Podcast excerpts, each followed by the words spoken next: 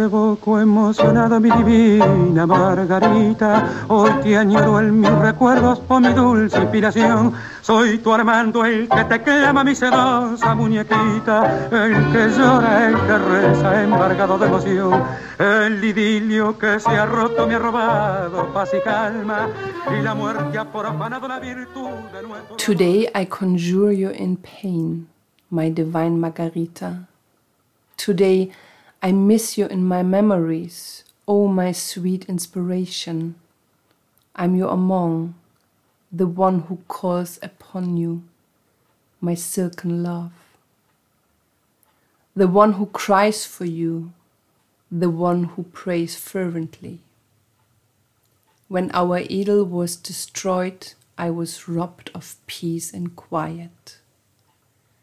And death has stained the purity of our love. Why I cling to life when my broken soul is in extreme agony, living through that bloody pain. Welcome, everybody, to our episode number 40. We call it in German Bergfest, means the middle of something. The peak. We have chosen Margarita Gautier for the episode of today, a really famous novel of Alexandre Dumas, the son, the son of the Earl of Monte Cristo, and it's uh, The Lady of the Camellias. This lyrics is written by Julio Jorge Nelson. And the music composed by Joaquin Mauricio Mora. So this text follows exactly the novel of Alexandre Dumas, explaining the whole thing, including the death caused by tuberculosis. And we choose two orchestras today. The first orchestra was Miguel Caló. With Raúl Berón. And in the end of the podcast, you will listen to the version of Anibal Troilo. With Francisco Fiorentino. Joaquin Mora got these lyrics in a really famous place in Buenos Aires in this time. Yes, the place is called Los Treinta y Seis Billares, the 36 billiards. So it was a restaurant and cafe, and in the basement there were 36 billiard tables. And this was the meeting place for tango people. Musicians, composers. Everybody and deals were made there. And in this case, a lyric was handed over to a composer. Joaquin Mora is not so well known in the, amongst the tango people. He was called El Negro Mora. He was Afro Argentine. His mother was from Uruguay, his father from Argentina, and he was pure black. When you see pictures of his bands, there was always this person of color. And this might have been a reason that he spent most of his career outside of Argentina, because Argentina has an issue with racism. He got a diploma as a piano teacher when he was 16.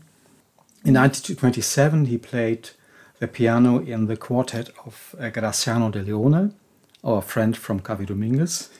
Later, he changed to the bandoneon by chance, he just got a bandoneon into his fingers when he was already an educated, a trained piano player. And then he started to continue with bandoneon. And after a very short time, he was qualified to perform with the bandoneon. And he played in the Orchestra Tipica of Antonio Bonavena. In 1930, he went for three years to Europe, to Spain, France, Portugal, and played, among others, with the trio of Lucio Demare and uh, Irusta and Fugazot. Founded by Francisco Canaro. Yes, inspired by Francisco Canaro, like many other things. In this time, it was quite common that the people stayed for years in Europe because the trip for the boat over the Atlantic took a while, so it needed to work. In 1933, he returns and he takes part in the Carnival performances of Miguel Caló in a bigger orchestra. And there somebody stole his bandoneon. What did he do? He went back to the piano. And in this time, it happens that in the Treinta y Seis Billares, somebody gives him this lyric. And he composed Margarita Gautier. And it soon uh, went recorded, first by Miguel Caló, then followed by Anibal Troilo, the, the two competitors of the same style of music, romantic and refined. And then he spent 35 years outside of Buenos Aires.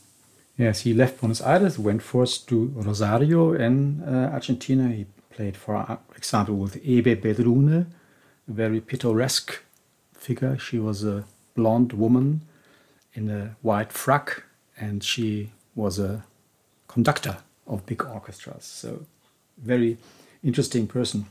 She also performed in Buenos Aires. And then uh, Mora continued to Colombia, to Panama in Central, Central America, where he also stayed for a longer time. So he settled in Colombia.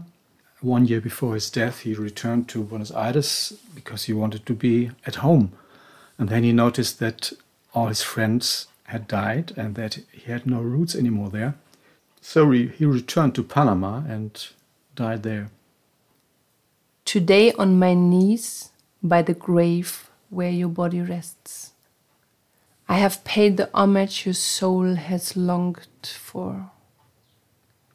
I brought the long withered camellias that you gave me the day as a token of your love. When I laid her by the bed where you slept peacefully, such tender tears came from my eyes. And in prayer for your soul, my divine Margarita, a choked sob constricts my chest. Julio Jorge Nelson was inspired by the Lady of Chameleons. Oh, yes. Julio Jorge Nelson, his maiden name was Isaac Rozovsky, and he changed it to an artist's name sounding more British. An announcer, he was a journalist, his medium was the word. The gossip in Buenos Aires, which was not always friendly, used to call him La Viuda, the widow, because he was preserving all his lifetime the heritage of Carlos Gardel. He ran a daily radio program called Escuche esta noche a Gardel. And when Gardel was um, brought back to Buenos Aires after his fatal crash in Medellin in 1936, he broadcasted directly from the cemetery of Chacarita. And some people say he just made money from this uh, obsession with Gardel. Others say without him, Gardel would have been forgotten very early after his death. He left school when he was 14. His father kicked him out because he was angry. And uh, young Isaac went to the center, started to have jobs in theaters, and then one day he noticed that in the cafes or other places where the orchestras played, they were not announced. Somebody put something on a slate with the next title, and that was it. So he got the idea he wants to be an announcer. And his first chance was when Carlos Gardel played in 1933 in the Teatro Nacional in Buenos Aires. There he had his debut as an announcer. He created many of the sayings about Gardel, like he sings better every day, or the bronze that smiles after his monument on Chacarita. And he was, in a way, true because when he died, Gardel was more or less forgotten until the revival of tango in the 80s.